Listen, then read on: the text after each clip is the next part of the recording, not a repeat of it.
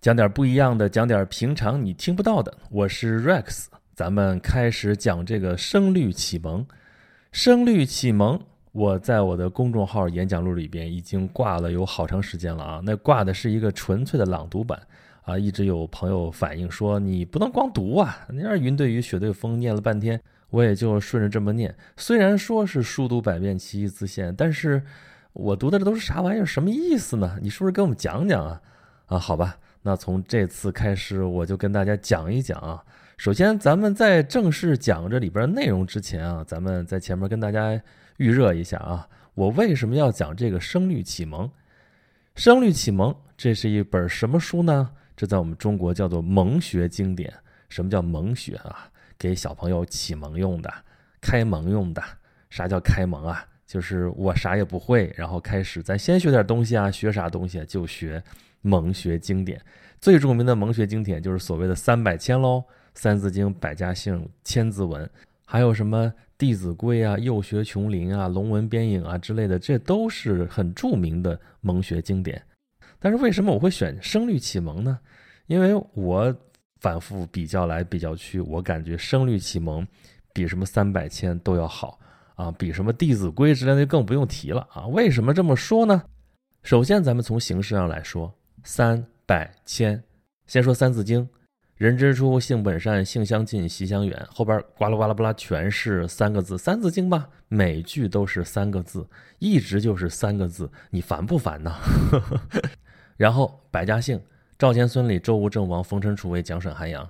然后《千字文》，天地玄黄，宇宙洪荒，这都是四个字，而且这一直往下全都是四个字。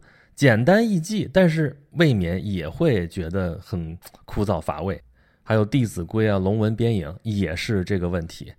那你看《声律启蒙》呢？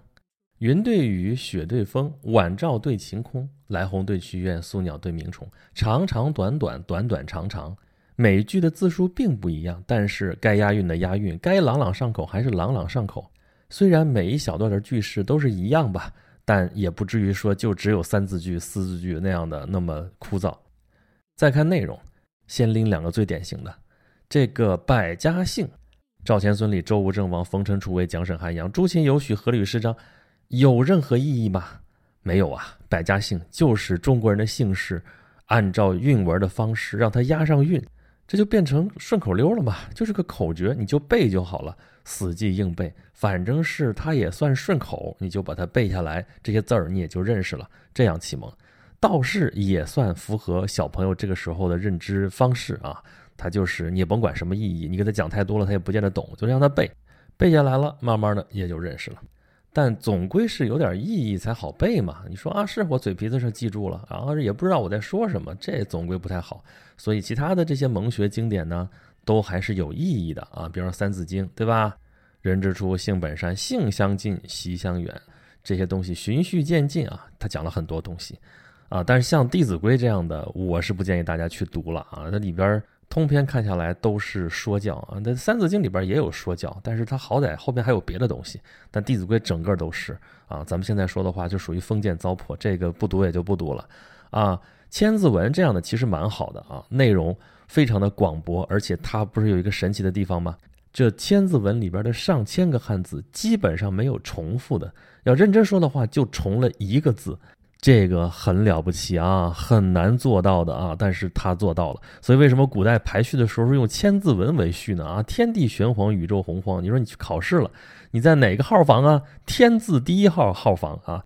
说什么地方发生了一件大案，天字第一号大案，这都是按千字文排的序啊。因为天字是千字文里边第一个字，而它没有重复的汉字，就特别适合拿来排序。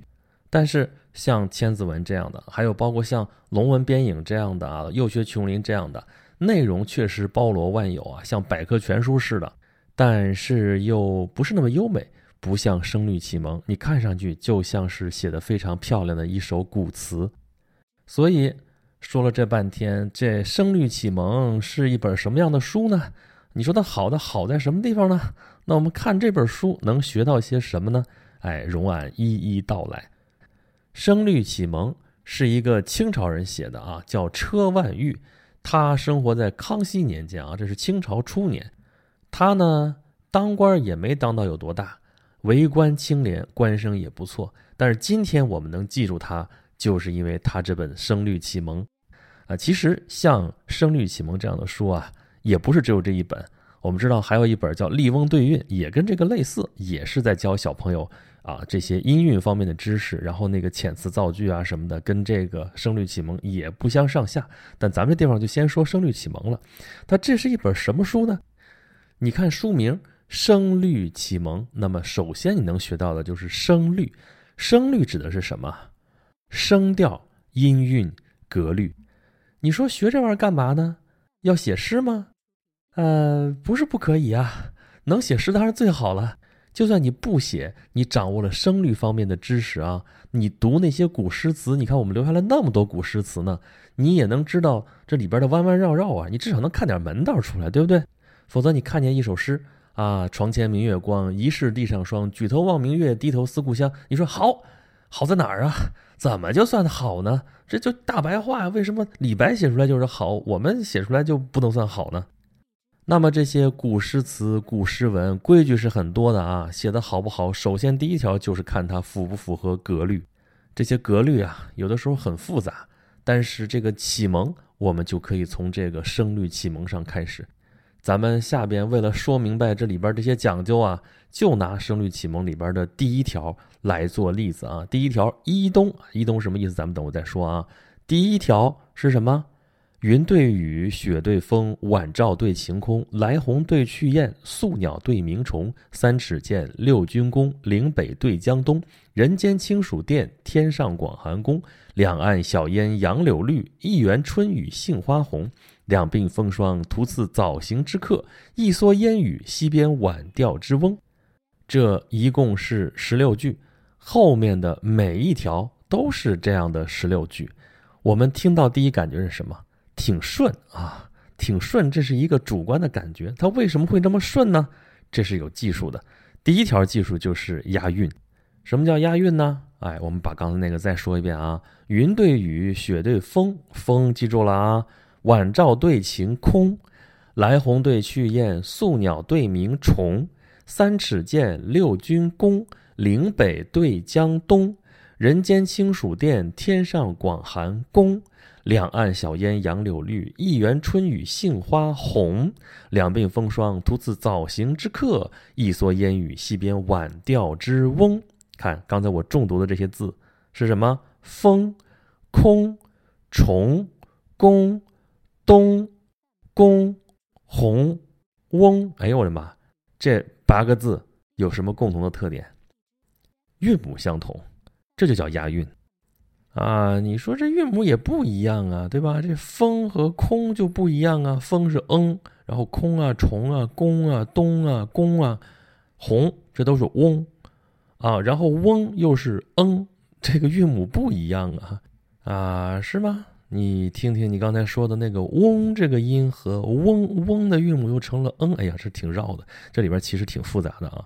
当时制定这个汉语拼音方案的时候，这个地方有所取舍，但他们的韵母可以说都是一样的啊。我们现在因为是学了汉语拼音方案了，我们用的是汉语拼音来拼写这些字的读音，所以我们可以直接说它们韵母就相同。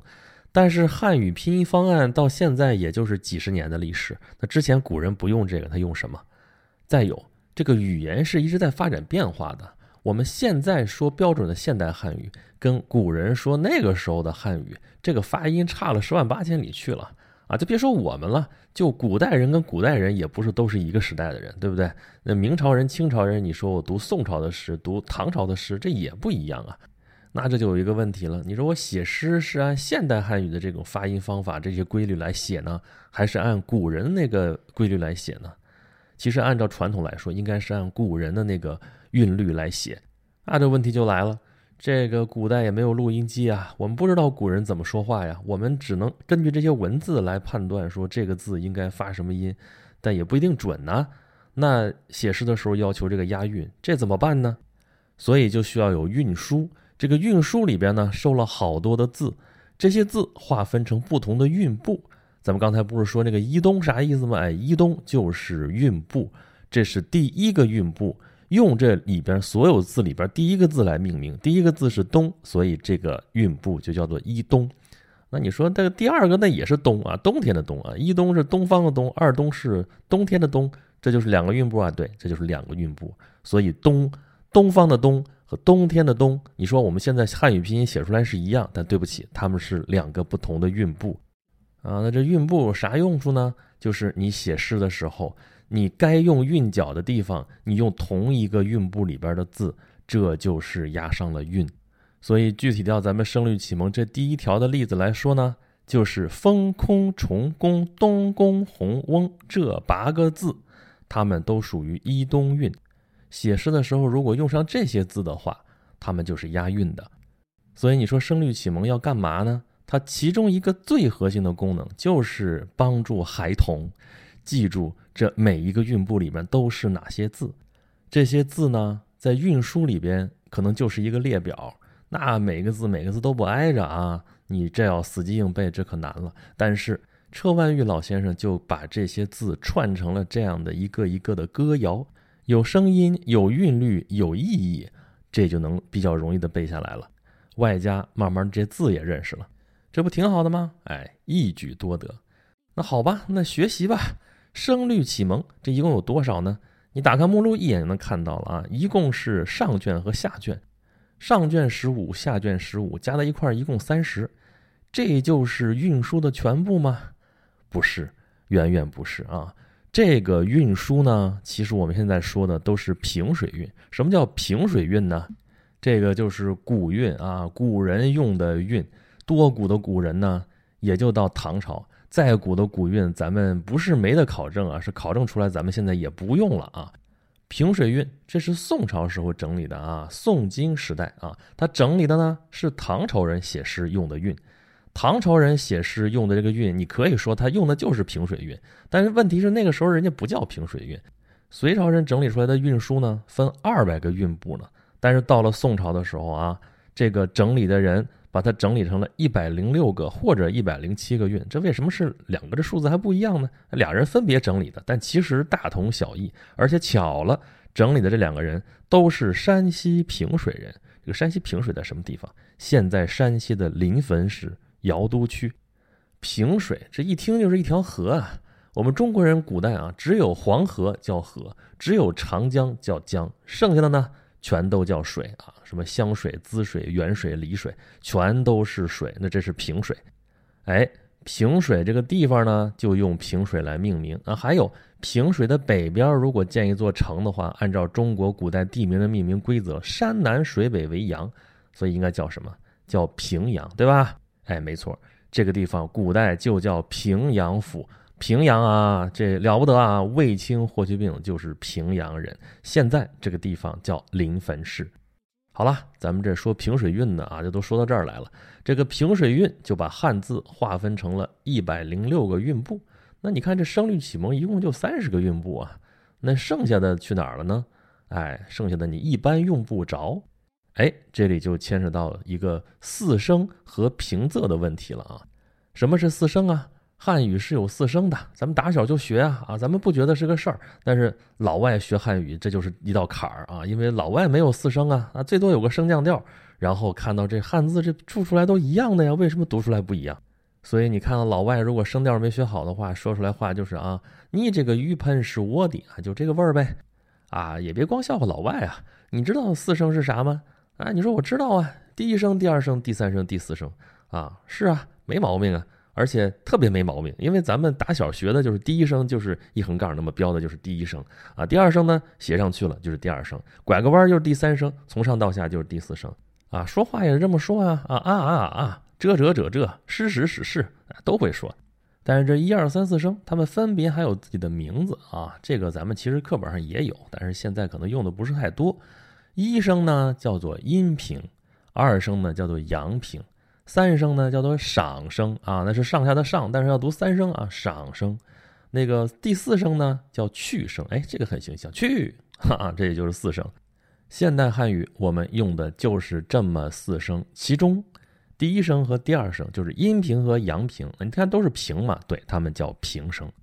三声和四声就是赏声和去声，你看都拐着弯了嘛，对吧？它不是平的，那它们就是仄啊，仄其实就是不平，就是仄声，这就叫平仄的区分。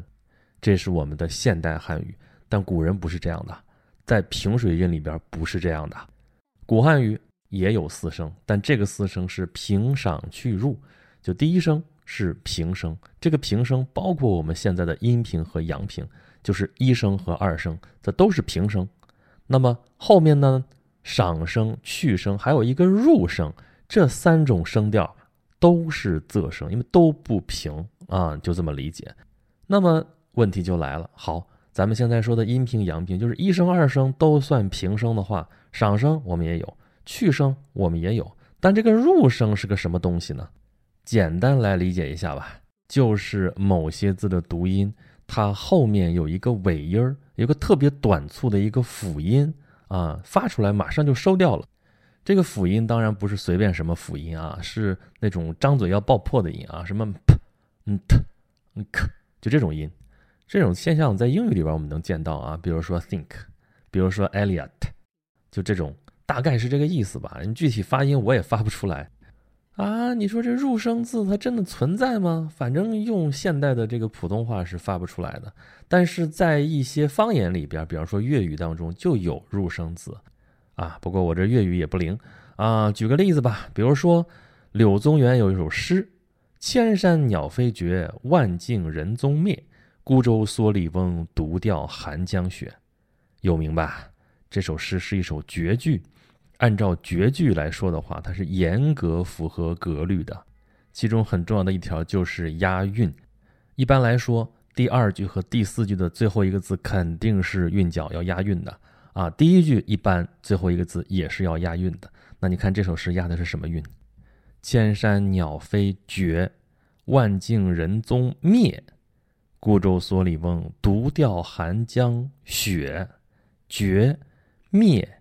雪，这算什么韵啊？你要用汉语拼音来套的话，这个绝和这个雪勉强它都算是同一个韵母，对不对？但是绝是二声啊，雪是三声啊，对吧？这也没法押呀，这个。然后灭那就更挨不上了。那你说它是不押韵吗？你开玩笑啊！柳宗元多大个诗人，写首绝句还不押韵？对，这首诗押的就是个入声韵。千山鸟飞绝，按照古语来读的话，会是绝，啊，万径人踪灭灭，孤舟蓑笠翁，独钓寒江雪，啊，我这是模仿的一个音啊，人家不这么发，但是你就知道这是个入声韵。再举个例子啊，岳飞的《满江红》，怒发冲冠凭栏处，潇潇雨歇，抬望眼，仰天长啸，壮怀激烈。三十功名尘与土，八千里路云和月。莫等闲，白了少年头，空悲切。咱就光说上阙吧。歇、烈、月、切，按现代汉语也押不上韵，押的也是入声韵。还有啊，还有更著名的：念奴娇，赤壁怀古。大江东去，浪淘尽，千古风流人物。故垒西边，人道是三国周郎赤壁。乱石穿空，惊涛拍岸，卷起千堆雪。江山如画，一时多少豪杰。人物赤壁，雪豪杰。按汉语拼音也押不上，这是入声韵。入声字曾经存在过的一个很好的例证，在现在的日语里边。日本当年仰慕大唐文化啊，拍出过一波又一波的遣唐使啊，把。大唐的很多东西都带到日本去了，其中就汉字也过去了。汉字过去之后呢，那日本人该怎么读它呢？按照唐朝人的读音来读，但是呢是按照日本式的发音来读的。你现在看到那些日式英语那个读法，大概也就知道他们会怎么读了啊。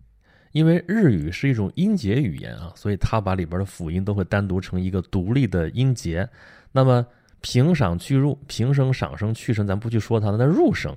入声呢，最后有一个这个短促的尾音儿，怎么办呢？日本人就把它单独独立成了一个音节，啊，比方举个例子啊，中国 q u n o k u 明明咱们汉语是两个音节，它读成了三个音节，那后边两个音节就是“国”这个字，因为“国”本来它是个入声字啊。按照平水韵的话，它在入声的第十三个韵部叫十三职啊，因为这个韵部第一个字是职业的职，第二个字就是“国”。这样字在日语里边很多啊，比如说提督 “teidoku”，你要看到后边带个什么什么“苦”的这种汉字的发音，多半这个字本来就是个入声字。那好吧，这古汉语里边有平赏去入这些入声字，但是现代汉语里边没有了。这些入声字去哪儿了呢？啊，是这些字就没有了？没有，这些字照样还有，但它们读音变了，入声这个发音消失了，但这些字它们还在，它们变成了其他的三个声调，啊，就是入声字消失了，然后把它这些字的读音分配到了平赏去这三个音里边，然后呢，我们又出了新的四声，我们把平声里边的。阴平和阳平做了区分，所以我们现代汉语里边的四声是阴平、阳平、上声和去声，这个关系已经捋明白了啊。但是给这个运输就造成了一个麻烦啊，给我们现代人如果真要写诗的话，也造成了一个麻烦，就是我们没办法看到一个字马上就反映出来它算是平赏去入哪一个呀，跟哪个字在同一个韵部里边啊，这这应该押什么韵呢？哎，你不用着急啊，这个我们现代人麻烦，这个古代人至少从宋朝以后。都是这么麻烦啊！写诗都是要去查运输的。当然，你最好能记得住。你记不住怎么办呢？哎，这不是有声律启蒙吗？就是帮你来记住这些韵部的。那么现在来回答这个问题：为什么声律启蒙里边只有三十个韵部？这是三十个平声韵部。唐朝以后的人一般写诗都是写所谓的近体诗，或者叫金体诗。你别看金体诗这名字看上去挺金啊，挺现代的啊，那是唐朝人的金，不是我们现在的金啊。金体诗或者是近体诗，指的就是唐朝人以后写的那些诗，格律非常的严格，而且基本上都是押平韵的，就是所有的韵脚字都是平声的。你说，嗯，呵呵呵呵。我们刚才说那几个例子是咋回事啊？对吧？那是入声的例子。我再举几个例子啊，比如说“春眠不觉晓，处处闻啼鸟。夜来风雨声，花落知多少。”怎么样？这是平韵呢，还是仄韵呢？对吧？小鸟少，哎，这是赏声韵，没错吧？好，再来“锄禾日当午，汗滴禾下土。谁知盘中餐，粒粒皆辛苦。”五土苦，这也是赏声韵，哎，这也是仄韵。你看，马上就打脸呵呵，说的是绝大多数啊，绝大多数都是平声韵，因为仄韵太难写了。为什么？主要是因为平声字比较多啊，仄声字呢，总体来说好像不少，但是它分三个音呢，赏声、去声、入声。按照严格来说的话，应该是赏声压赏声。去声压去声，入声压入声啊，也有通压的情况，不过很少见。本来你这个仄韵就很难写，你现在要给小朋友写一部声律启蒙啊，天，这个难题为什么要这么早就扔给小孩子呢？把平声韵部先好好的掌握了再说吧。那所以这就是我们看到的平声韵部，一共三十个韵部，分上下两卷，上平声，下平声。啊，是说这上平声和下平声有什么区别吗？声调什么有区别？没有，没有，就是因为这个书编排一本放不下，所以是上下两卷啊。所以咱们前面说的是声律启蒙，有关于声律的部分啊。是不是大家已经开始听晕了啊？别着急啊，下面还有更晕的呢，就是对仗。你看这声律启蒙里边所有的句式全是什么对什么啊？云对雨，雪对风啊，还有底下没有明确说什么对什么，对吧？是人间清暑殿，天上广寒宫，其实隐含着呢啊，人间清暑殿对天上广寒宫。说起来，这种对仗是我们汉语言的一个独特魅力啊。我们古代的诗词歌赋啊，我们这个过春节的时候贴个春联儿啊，你去寺里边、庙里边看那个楹联啊，你去故宫太和殿，你去看那个门边上那楹联，到处都是这种对仗的句式。这种句子如果写得好的话，不仅是朗朗上口、便于吟诵，而且里边富含丰富的文化内涵。但是呢，这里边规矩就更多了，咱们简主要的说吧。首先，字数要相等。对吧？两句话，一个上句，一个下句。我出上句，你对下句，至少至少最低最低的要求，字数得一样，而且这个句子的断句都得一样啊。你说我这句话五个字，我的第二个字这是一个词，那下句你也得是前边两个字一个词。啊，写文章的时候，尤其是你要写排比句子的时候啊，这个字数可以放宽一点啊，上下这个意思能对得上就行。但是你要想写诗词歌赋啊，你要想对对子，想对对联儿，那字数必须得一样，这是基本的要求。第二，词性要对得上啊，你上句这个词是一个名词，你下句在这个位置，同样的你也得是一个名词。这个讲究的是虚对虚，实对实，就是名词对名词，动词对动词，形容词要对形容词，数量词得对上数量词，副词得对上副词，而且相对应的词必须都在相同的位置上，这也挺难的，对吧？啊，还有平仄相拗，就是平仄相合，啥意思呢？就是其实就是相反啊。平仄，咱们前面已经费了半天劲说明白是啥意思了啊。按古人的这个平水韵，平上去入，平就是平声，仄声上去入都是仄，平和仄要对得上，就是上下句关键的字要平仄相反啊。上句是平的话，那你下句一定是仄；如果上句是仄的话，下句一定是平。倒不是要求你上下句完全的平仄相反啊，但是你关键位置上的字，什么叫关键位置上的字啊？比如说你这是一个词，双音节词，一般第二个字是一定要要求符合这个规律的。第一个字倒有的时候可以适当放宽松一点。具体的规矩呢，那就看你写的是个什么文体了啊。咱们举个例子吧，比如说咱们平常还真能见到的东西，就是春联儿。春联儿经常有一个问题，就是哪句是上联，哪句是下联。你说我知道啊啊，你看那个门。一左一右，对啊，哪边是上，哪边是下呢？啊，而且你这是贴到门上了。我现在给你一副春联，让你来贴，那哪边是上联，哪边是下联？哪个往左边贴，哪个往右边贴呢？这是个问题啊，也牵扯到咱们的传统和现在这个变迁啊。按照传统来说的话，应该是以右为上，所以右边是上联，左边是下联。但是现在呢，有的地方也改规矩了啊。有的时候左边顺呢，左边就是上联，右边贴下联。但是你甭管它怎么贴的啊，你去念念这个对联的话，你多半你就能分辨出来哪句是上联，哪句是下联了。什么规律呢？就看最后一个字。一般来说，对联的规矩就是仄起平落。什么意思呢？就是上联最后一句最后一个字，一般都是用仄声，而下联最后那个字用的是平声。这就是终极规律了啊！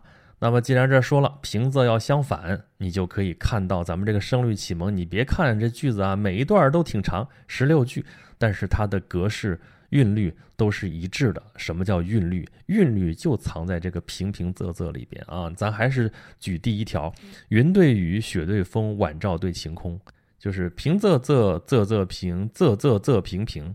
后边呢？平平仄仄仄仄仄仄平平平仄仄仄平平仄仄仄平平平平平仄仄平仄仄平平，行了，咱就不再往下说了。再说估计也听晕了，因为这整个只有节奏啊。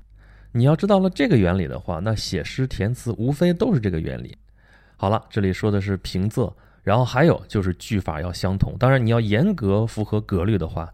在那个诗的格律里边，在词的词牌里边，那句法都给你规定好了的。你这样一对的话，肯定要对得上。那你自己要随便写一句话，你要是跟下边一句要对上的话，也得是相同。不止如此啊，内容也要相关，上下说的是一个意思，或者是相反的意思。总之，你要能对得上，上下要衔接在一块儿，而且上下不能有重复啊，不能有重复用的字。意思可以一样啊，说的是一个意思，但要用不同的字、不同的词，这就是考你词汇量的时候了，对吧？